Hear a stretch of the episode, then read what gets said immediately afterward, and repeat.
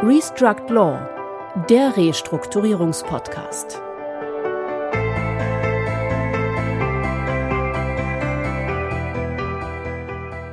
Herzlich willkommen, liebe Zuhörerinnen und Zuhörer, zu unserem Podcast Restruct Law, der Restrukturierungspodcast. Mein Name ist Christian Heinze. Und ich bin Heiko Schäfer. Hallo. Kaum ein Gesetz wurde in der insolvenzrechtlichen Fachöffentlichkeit jemals so intensiv diskutiert wie das Sanierungsrechtsfortentwicklungsgesetz mit dessen Herzstück, dem Staruk. Bereits dem Gesetzentwurf selbst ging eine breite Debatte voraus, in denen noch eine Vielzahl von Wünschen an den Gesetzgeber gerichtet worden sind. Auch wenn Gesetze regelmäßig vom Parlament verabschiedet werden, so stammt der zugrunde liegende Entwurf, jedenfalls bei Regierungsentwürfen, regelmäßig aus der Feder eines Ministeriums, in diesem Fall dem Bundesministerium für Justiz und Verbraucherschutz.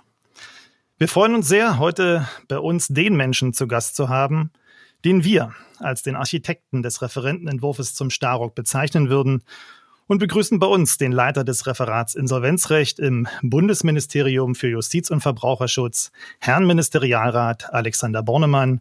Herr Bornemann, herzlich willkommen hier bei uns bei Restruct Law. Ja, hallo.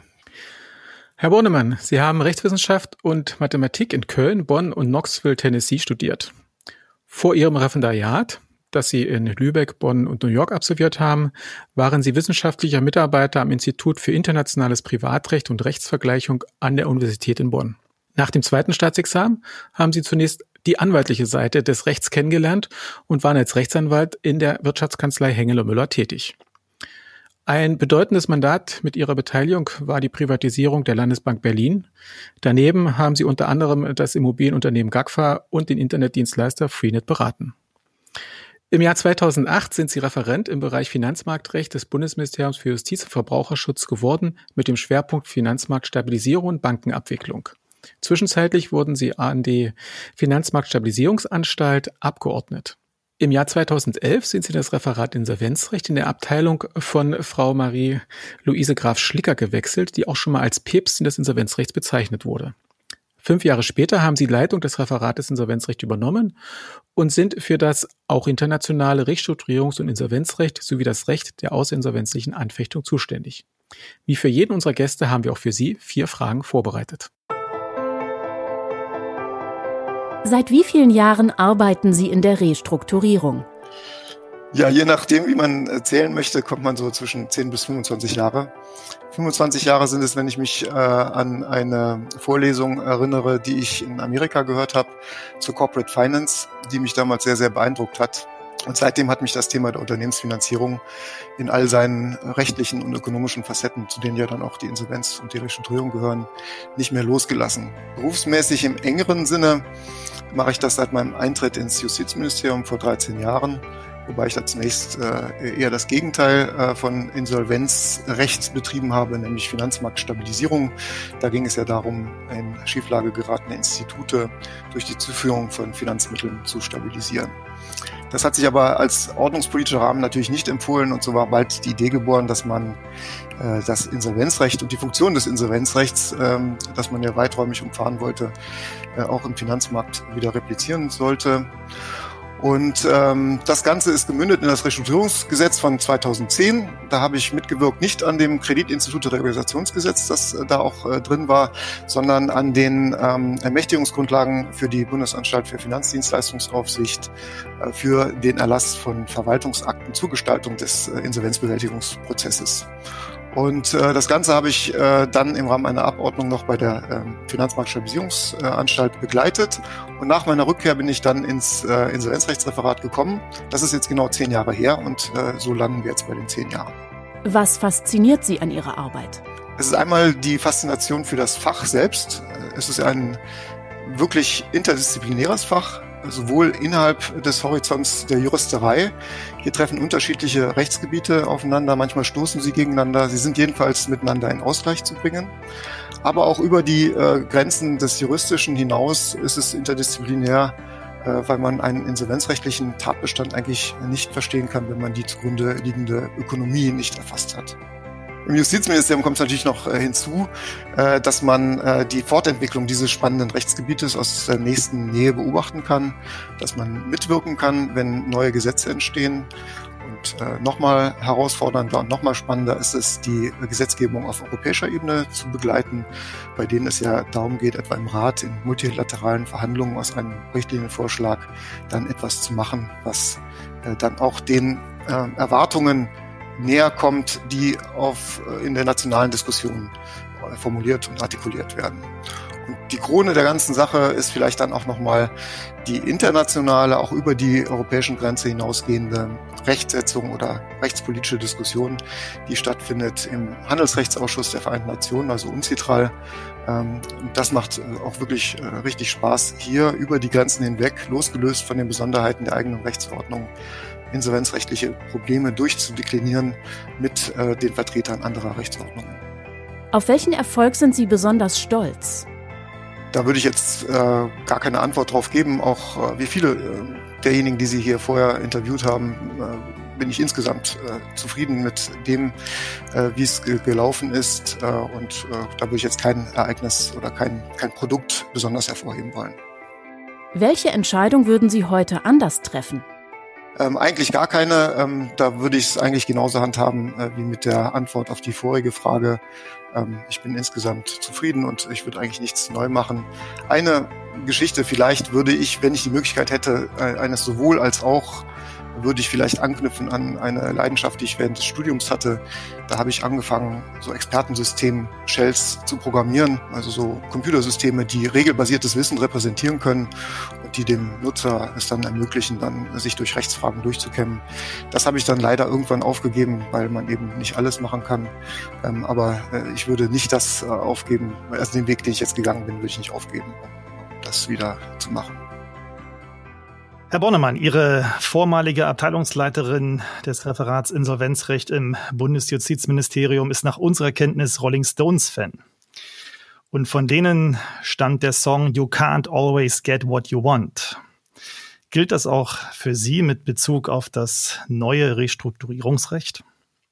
Also auf das, was ich haben möchte, kommt es ja, glaube ich, nicht so sehr an. Ähm, also im Insolvenzrecht kommt meistens nicht das raus, was alle wollen und das, was gewollt ist, sondern es ist immer ja ein Kompromiss. Jeder muss irgendwie was hergeben.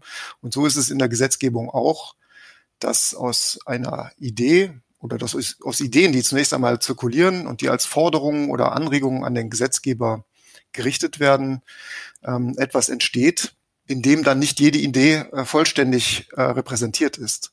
Das heißt, am Ende kommt immer eine Art von Kompromiss raus und so war es natürlich hier auch beim San Insfok und insbesondere beim Staruk, das ja auf den letzten Metern äh, noch einige Änderungen erfahren hat, die von dem Standpunkt abweichen, den der Regierungsentwurf noch eingenommen hatte.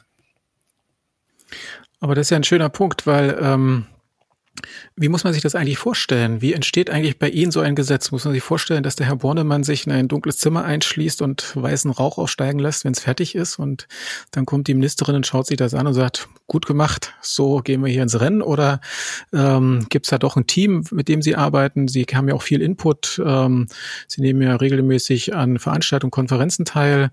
Ähm, Sie kriegen Stellungnahmen, gefragt und ungefragt. Ähm, wie muss man sich das dann am Ende des Tages vorstellen? Also im Fall des Sanierungs- und Insolvenzrechtsfortentwicklungsgesetzes hat das Gesetzgebungsverfahren einen ganz, ganz langen Vorlauf gehabt. Vor fünf Jahren, viereinhalb, fünf Jahren zeichnete sich ab, dass die Europäische Kommission einen äh, Richtlinienvorschlag präsentieren würde, ähm, bei dem auch klar war, dass es im Kern um die Schaffung eines präventiven das heißt insolvenzabwendenden Rahmens gehen würde. Diese Vorschläge der Kommission haben ja in Deutschland eine enorme breite und tiefe Diskussion ausgelöst, in der eigentlich fast keine Ecke unausgeleuchtet geblieben ist. Und es ist auch eigentlich fast jede erdenkliche Position eingenommen worden. Von einer Fundamentalopposition bis hin zu einem uneingeschränkten Ja, endlich passiert mal etwas äh, endlich wird in Deutschland einmal ein vorinsolvenzliches Verfahren eingeführt.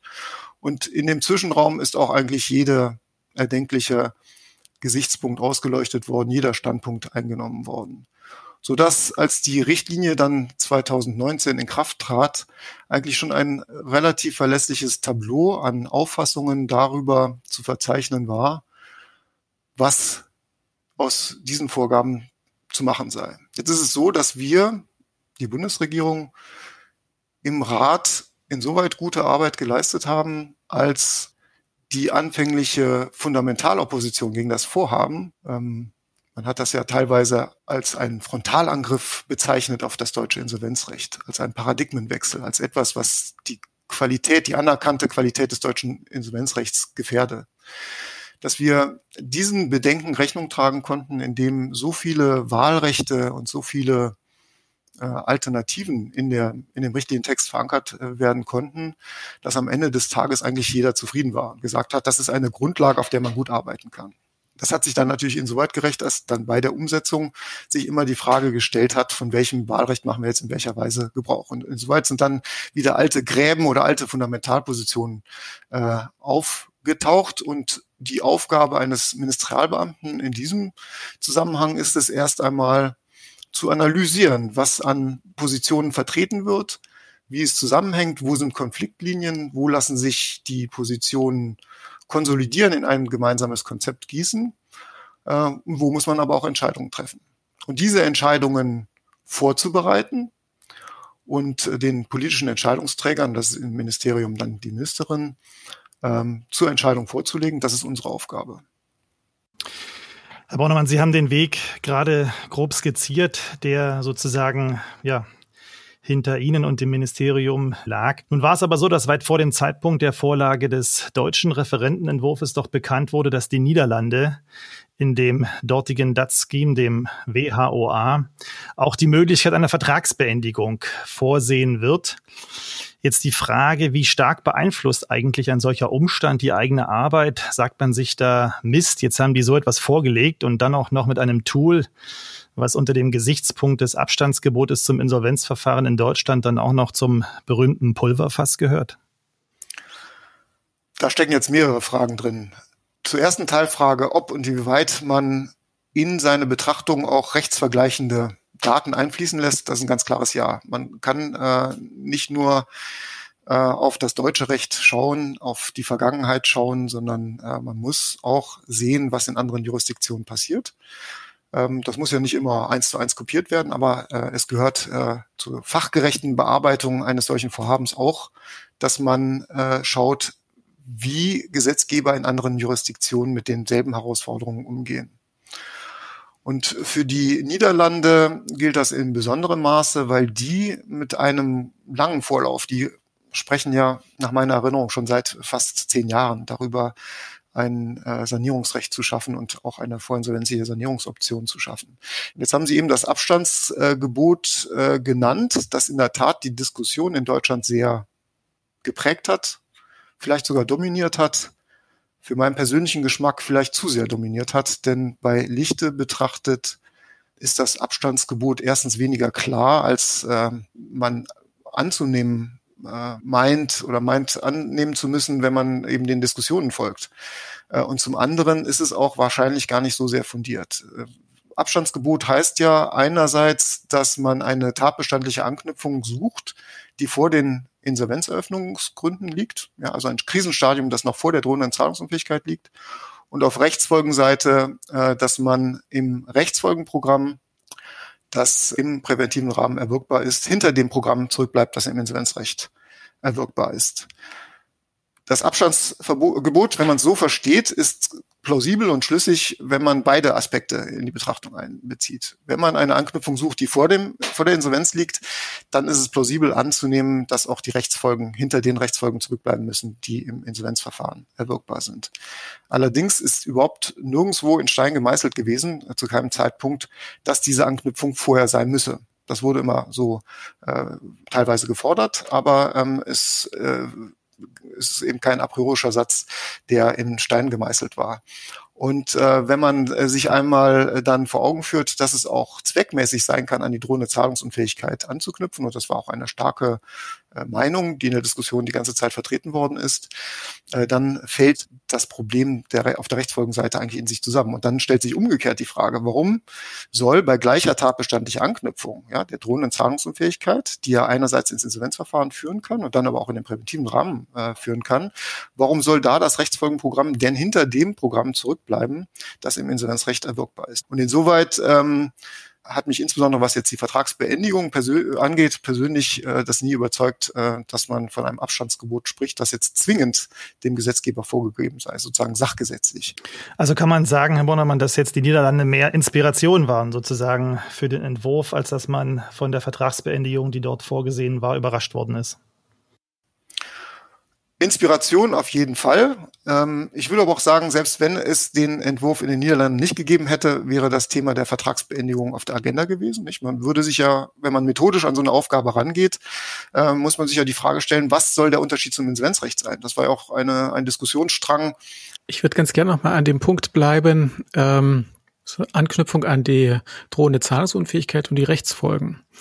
Wenn wir auf den berühmt-berüchtigten Shift of Duties schauen, ist ja sozusagen die Unsicherheit bei der Bestimmung der Zahlungsunfähigkeit gerade ein Punkt gewesen, das haben wir ja in einer der letzten Folgen von Heribert Hirte gehört, da sozusagen dran zu drehen und auch diese zwei Regelungen, die im Entwurf unter Paragraph 2 und 3 drinne waren, äh, rauszunehmen, weil er gesagt hat, das war sozusagen auch im politischen Prozess dann ähm, im Bundestag nicht vermittelbar sozusagen an so eine unsichere Bestimmung aus seiner Sicht, so hat er es ja dargestellt, da sozusagen dann so harte Rechtsfolgen zu knüpfen. Da kann man jetzt ja auch sag mal, egal sozusagen, welche Rechtsfolge ich da anknüpfe, auf jetzt die äh, Vertragsbeendigung oder die ähm, Regeln und die Aufgaben und Pflichten des Geschäftsführers anschließe.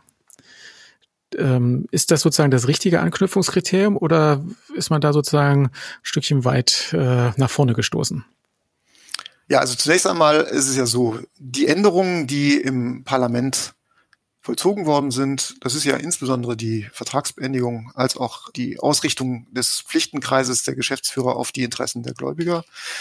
Ähm, das ist jetzt nicht meine Aufgabe, das äh, zu kommentieren. Äh, Herr Professor Hirte hat äh, ja auch vollkommen verständlicherweise und vollkommen überzeugenderweise darauf hingewiesen, äh, dass äh, die politische Verantwortung für eine Regelungsentscheidung von politischen Akteuren zu tragen ist und dass hier äh, auch manchmal sogar ein, ein Spannungsfeld zu fachlichen Gesichtspunkten auftreten kann. Er hat ja das Beispiel auch genannt zur Konzentration der Zuständigkeit in Insolvenzsachen. Nicht, äh, da hat er gesagt, unter fachlichen Gesichtspunkten kann gar kein Zweifel daran bestehen, dass das sinnvoll ist. Aber im politischen Raum gibt es so viele Kräfte und ähm, Vorschläge und Sachzwänge, ähm, so dass äh, am Ende des Tages äh, das nicht auf dasselbe Ergebnis hinauslaufen muss. So dass mir das eigentlich gar nicht zusteht, jetzt hier nochmal zu kommentieren. Ich will nur vielleicht aus Sicht ähm, des Regierungsentwurfs ja, und im Regierungsentwurf war ja noch die Ausrichtung ähm, der Pflichten der Geschäftsführer auf die Gläubigerinteressen enthalten. Nochmal versuchen zu erklären, wie es dazu gekommen ist. Und zwar gerade im äh, Lichte der Kritik, die daran geäußert worden ist. Die Kritik macht ja im Wesentlichen gelten, dass sich an einen unbestimmten Tatbestand, der ein frühes Krisenstadium markiert, eine harsche Rechtsfolge anknüpft, nämlich die Ausrichtung der Geschäftsleiterpflichten an den Interessen der Gläubigerschaft.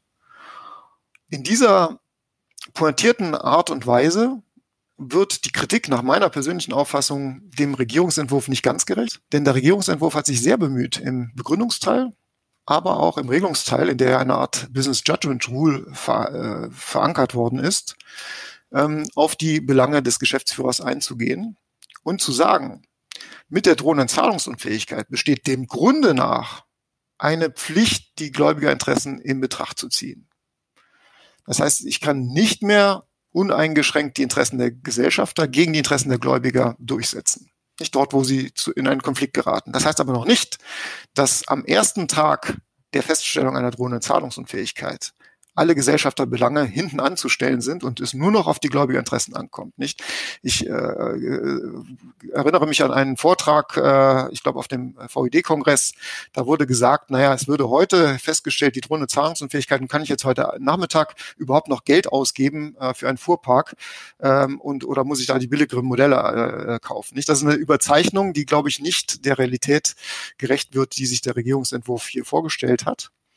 Und insoweit ging es eigentlich darum, einen ähm, stetigen Übergang von der Governance-Struktur außerhalb von Krise und Insolvenz, bei dem die Gesellschafterinteressen im Vordergrund stehen, einen stetigen Übergang bis hin zum insolvenzrechtlichen Regime zu schaffen, in dem zweifellos die Interessen der Gläubiger im Vordergrund stehen. Und der Merksatz war, je stärker die Krise sich verschärft, je tiefer sie wird, desto mehr sind die Geschäftsleiter verpflichtet, den Interessen der Gläubiger Rechnung zu tragen. Das ist natürlich, und das ist ein Punkt, den kann ich voll nachvollziehen, und ich kann auch nachvollziehen, wenn politische Akteure sagen, also in so einem schnellen Gesetzgebungsverfahren ist das dann doch vielleicht ein bisschen äh, eine, eine zu starke Kehrtwende oder ein zu starkes Umschwenken. Das kann ich nachvollziehen, ja. Der Kritik an der Streichung der Regelung zum Shift of Duties wurde ja Herr Bornemann auch gelegentlich entgegengehalten. Jedenfalls kann man das heute ganz gut beobachten, dass es ja eigentlich dieser Regelung gar nicht bedurfte, weil wenn man sich das anschaut, 43 GmbH-Gesetz zum Beispiel oder 93 Aktiengesetz, vielleicht auch ergänzt um die ja durchaus keinesfalls kritikfreie Regelung des 15b INSO, dass dieser Shift mehr oder weniger schon in den vorhandenen gesetzlichen Regelungen enthalten sei. Wie überzeugend sind diese Argumente dann für Sie? Vor allen Dingen vor dem Hintergrund, und das ist, glaube ich, jetzt auch die Hauptkritik am Ende dieses, dieses Themas zu dem Shift of Duties, dass ein Staruk-Verfahren aufgrund der Streichung dieser Regelung jedenfalls nach unserem Verständnis nicht gegen den Willen der Anteilseigner umgesetzt werden kann.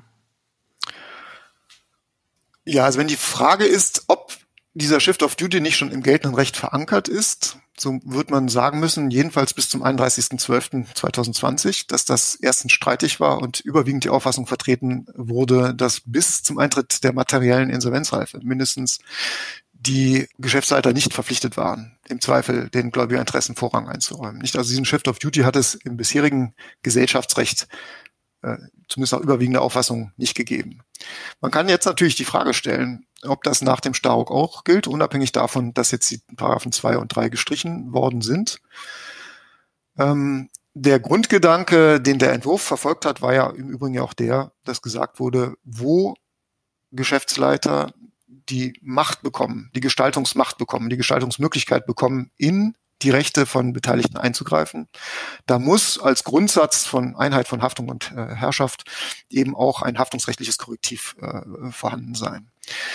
Äh, wie sich das jetzt unter dem Starrock darstellt, ist schwierig zu sagen. Wie gesagt, die Paragraphen 2 und 3 sind gestrichen. Äh, deshalb ähm, muss man da so ein bisschen ja, in die Glaskugel schauen. Es gibt aber auch gute Argumente, die annehmen, wird ja auch teilweise jetzt mittlerweile so vertreten, dass trotz der Streichung von zwei und drei ein gewisser Shift of Duty dem Staruk insgesamt zu entnehmen sei. Das hängt wiederum zusammen damit, dass die Insolvenzantragsgründe, insbesondere die, der Insolvenzantragsgrund der Überschuldung, ja zurückgeschnitten worden ist. Während man bis zum 31.12.2020 angenommen hat, dass ein Prognosezeitraum von bis zu zwei Jahren zugrunde zu legen ist. Im Prinzip ja derselbe Prognosezeitraum, der der drohenden Zahlungsunfähigkeit zugrunde mhm. zu legen war. Ist es jetzt so, dass eine strikte Limitierung des Prognosezeitraums auf zwölf Monate stattfindet und dass man darin auch eine Haftungslücke sehen kann. Nicht denn da, wo früher, nicht bei zwölf Monaten und einem Tag, noch eine strikte im Gläubigerinteresse bestehende Pflicht zur Unterlassung von Zahlungen bestand, besteht sie künftig nicht mehr. Und wenn nun gesagt wird, der Gesetzgeber geht eigentlich davon aus, dass es nicht zu Haftungslücken kommt, dann muss man sich natürlich überlegen, wie man ähm, diese Lückenfüllung zu konstruieren hat. Da gibt es unterschiedliche Modelle, indem man den 15b entweder ausweitet, nicht, das ist der Vorschlag, den Professor Bitter jüngst in der ZIP veröffentlicht hat, oder indem man sagt, naja, man muss dem Starhawk insgesamt doch schon so eine Art leichteren Shift of Duty ja, entnehmen.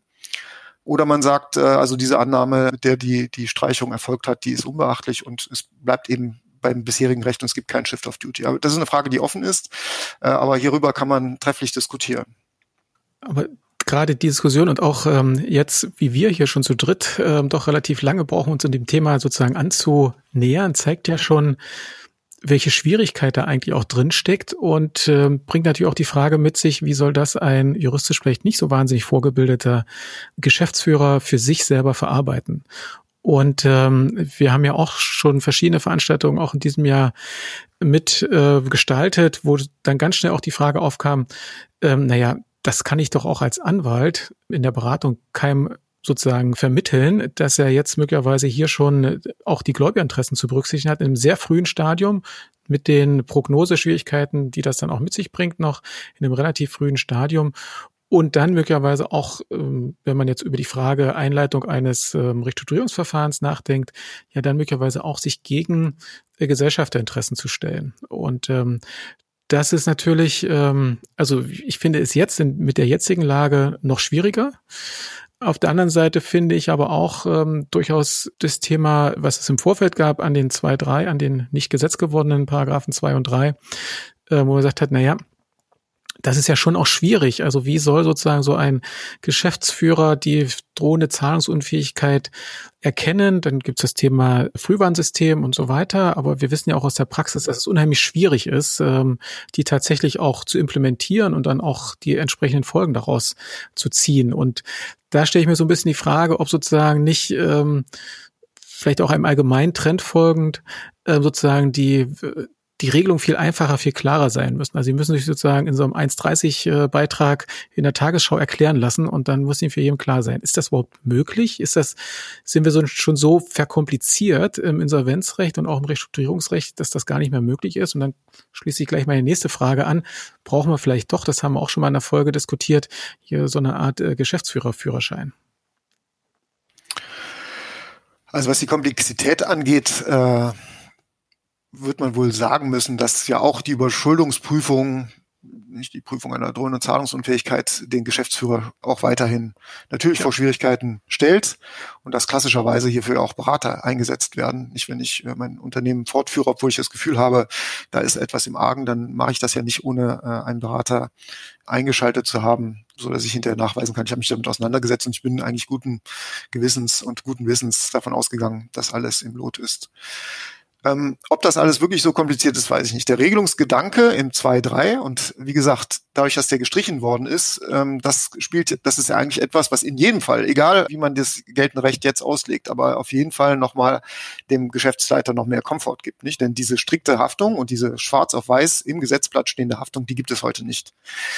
Ähm, aber im Grunde ist es ja ein einfacher Gedanke. Der Gedanke bedeutet, äh, dass ich mit zunehmender Krise, und das bedeutet, ich muss zunehmend damit rechnen, dass ich in die Gläubigerrechte eingreife, sei es faktisch dadurch, dass die äh, Gläubigerforderungen weiter entwertet werden oder dass ich Maßnahmen ergreife, ähm, oder mich in einen Rahmen begebe, an deren Ende Einschnitte in die Gläubigerrechte bestehen, dass ich dann eben auch nicht mehr so tun kann, als äh, dürfte ich uneingeschränkt die Interessen der Gesellschafter verfolgen. Das ist eigentlich ein einfacher Gedanke. Ähm, dass das nicht ganz äh, ausdekliniert ist, das ist richtig. Aber so ein Thema können Sie auch nie ausdeklinieren, nicht? Sie müssen irgendwann sagen, mal äh, ja den Grundsatz ja festlegen äh, und müssen dann der Praxis das überlassen, den Gerichten und der Praxis überlassen, genau. äh, daraus das Richtige zu machen man kann es ja nicht schon im Gesetzgebungsverfahren vor dem BGH bringen und dort entscheiden lassen. Das äh, wird ja nichts. Also ähm, da müssen wir immer die ähm, Entwicklung dann abwarten und ähm, es kommen ja immer schlaue Leute dann auch, ähm, die dann noch einen Gedanken hinzufügen können, ähm, berechtigterweise. Ähm, und dann muss man halt eben sehen, wie sich vor allen Dingen die Gerichte dann positionieren. Das wird ja sicherlich der treibende Keil sein, ähm, der dann die Entwicklung möglicherweise auch vielleicht auch gesetzlich nochmal voranbringt, wenn man sagt, hm, vielleicht muss man dann doch das eine oder andere nochmal schärfen. Das hat ja auch Herrn Professor Hörter nicht ausgeschlossen, das Thema. Ähm, sicherlich nicht heute und morgen, aber ähm, die Evaluation steht ja sozusagen vor der Tür. Nach dem Gesetz ist vor dem Gesetz. Ähm, vielleicht ist das auch ein guter Punkt nochmal, auf den wir ganz kurz äh, an der Stelle eingehen können. Was erwartet uns möglicherweise noch im Insolvenzrecht und im Restrukturierungsrecht in den nächsten Jahren? Evaluation ist da ein Stichwort aus meiner Sicht. Dann äh, gibt es ja auch schon wieder erste ähm, Konsultationen auf europäischer Ebene. Ja, zunächst mal gibt das Staruk uns, das heißt in diesem Fall dem Ministerium, so ein paar Hausaufgaben auf. Ähm, der Paragraph 16 des Staruk sieht vor, dass Checklisten konzipiert und öffentlich zugänglich gemacht werden ähm, für die Erstellung von Restrukturierungsplänen, Checklisten, die auf die Bedürfnisse von kleinen und mittleren Unternehmen zugeschnitten sein sollen, was in der Tat eine nicht zu unterschätzende Aufgabe ist, denn ähm, eine solche Checkliste soll ja sowohl verständlich sein, äh, als auch nützlich, als auch dem jeweiligen Einzelfall gerecht also sie muss ja auch dem Einzelfall gerecht werden. Und das alles auf den Horizont von kleinen und mittleren Unternehmen zuzuschneiden, ist eine, eine äh, gewaltige Aufgabe. Ähm, da bereiten wir etwas vor. Aber auch hier wird es so sein, dass wir der Fach- und Verbandsöffentlichkeit werden, dass wir die beteiligen werden und äh, dass wir dann äh, auf Grundlage der dazu eingehenden Stellungnahmen äh, versuchen werden, ähm, etwas zu schaffen, was dann auch tatsächlich hilfreich ist. Aber wie gesagt, es ist eine sehr, sehr anspruchsvolle Aufgabe, keine triviale Aufgabe. Das gilt letztlich auch für die Konzipierung von Schemata für die Erstellung äh, von Liquiditätsplänen oder für die Liquiditätsplanung. Äh, das können Sie der Begründung im Ausschussbericht zu Paragraph 1 Starok entnehmen, dass das äh, BMJV hier gebeten worden ist, äh, auch ein Schema zu erstellen für eine solche mhm. Liquiditätsplanung, die es der Geschäftsführung erleichtern soll, äh, ein Frühwarnsystem zu etablieren, dass zumindest die Liquiditätsseite da im Blick bleibt. Da gilt aber dasselbe wie für die Checklisten. Auch das ist äh, einigermaßen anspruchsvoll, wenn man jetzt nicht äh, entweder etwas Belangloses äh, schreiben will, was also auch jetzt schon in Formularbüchern abrufbar ist, aber andererseits natürlich auch den Leser und den Nutzer nicht überfordern will. Schließlich haben wir im Paragraph 101 äh, den Auftrag, äh, öffentlich zugänglich zu machen, die öffentlich bereitgestellten Frühwarnsysteme, das wird auf der Homepage des BMJV dann auch zugänglich gemacht werden. Und last but not least ähm, laufen die Vorbereitungen für die technischen Voraussetzungen der Veröffentlichung von Restrukturierungssachen. Das ist den Paragraphen 84 bis 88 stark zu entnehmen, dass es ja auch öffentliche Restrukturierungssachen geben soll, die dann auch Insolvenzverfahren im Sinne der europäischen Insolvenzverordnung sein werden und die damit auch im Ausland Anerkennung finden können nach Maßgabe der europäischen Insolvenzverordnung.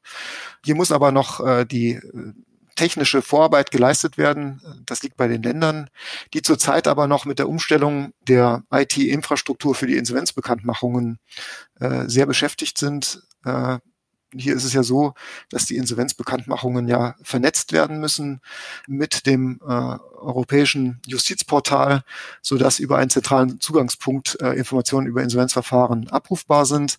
Da sind die Länder gerade noch dabei auf Hochtouren und das ist auch der Hintergrund, weshalb das Staruk hier erstmal vorsichtshalber ein Inkrafttreten dieser Regelung zu den öffentlichen Restrukturierungssachen zur Mitte des nächsten Jahres erst vorgesehen hat, weil wir in diesem ja, zügig durchgeführten Gesetzgebungsverfahren äh, nicht äh, den Zeitplan für diese Arbeiten abstimmen konnten. Herr Bornemann, ein Punkt, der die Gemüter in der Praxis beschäftigt, ist die Anerkennung nicht öffentlicher Staruk-Verfahren. Wie schaut es da aus mit dem Abstimmungsprozedere auf europäischer Ebene?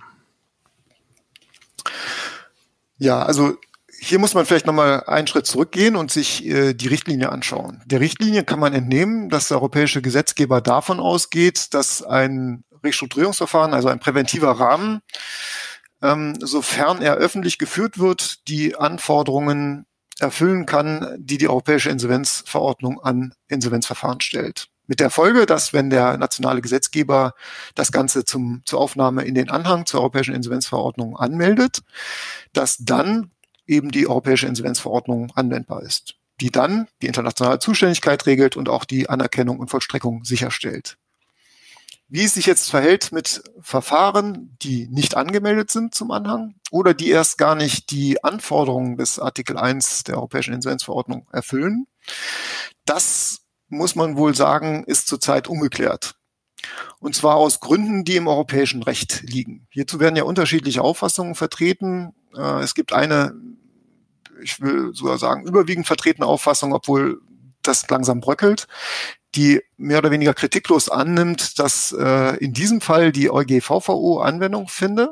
Das wird geschützt letztlich auf äh, einer These, dass zwischen EuInsVO und EuGVVO keine Lücke bestehen bleibt. Also muss das, was nicht in den Anwendungsbereich der EuInsVO fällt, dann in die EuGVVO fallen.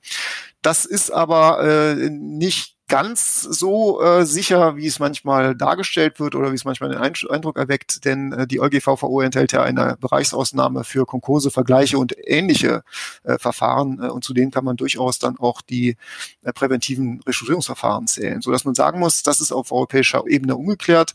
Und das ist auch ein Grund im Übrigen, weshalb das Staruk ähm, sich hier in Zurückhaltung geübt hat, äh, weil man ähm, eigentlich aus europarechtlichen Gründen eigentlich daran gehindert ist, Regelungen zu schaffen, mit dem man europäisches Recht äh, auslegt. Nicht? Und das müsste man, man müsste ja sagen, die EuGVVO ist nicht anwendbar. Ja? Es gibt eine Lücke zwischen EuGVO und EuGVVO und also kann der deutsche Gesetzgeber hier tätig werden. Und das war in diesem schnellen Gesetzgebungsverfahren dann aber nicht äh, opportun, da einfach vorzupreschen. Und deshalb übt sich das, ähm, äh, das Staruk da in vornehmer Zurückhaltung. Aber Sie haben recht, das wäre vielleicht etwas, was auf europäischer Ebene ähm, geklärt werden könnte. Und ähm, das wäre auch äh, sicherlich sinnvoll, wenn äh, hier das internationale Restrukturierungsrecht auch auf europäischer Ebene fortentwickelt würde. Damit sind wir leider schon wieder am Ende unserer aktuellen Podcast-Folge angekommen. Herr Bornemann, vielen Dank für den ja, spannenden Einblick hinter die Kulissen und das überaus interessante Gespräch. Liebe Zuhörerinnen und Zuhörer, wir freuen uns wie immer über Ihre Fragen, Anregungen, Kritik und auch Lob. Sie können uns über LinkedIn und im Internet unter www.restruct.law oder per E-Mail unter podcast.restruct.law erreichen. Ja, wir waren auch heute pandemiekonform aus dem Homeoffice zusammengeschaltet und wir sagen Dankeschön fürs Zuhören. Wir freuen uns auf das nächste Mal und wünschen bis dahin viel Spaß beim Sanieren. Tschüss und bis bald. Tschüss. Restruct Law der Restrukturierungspodcast von Dr. Christian Heinze und Heiko Schäfer.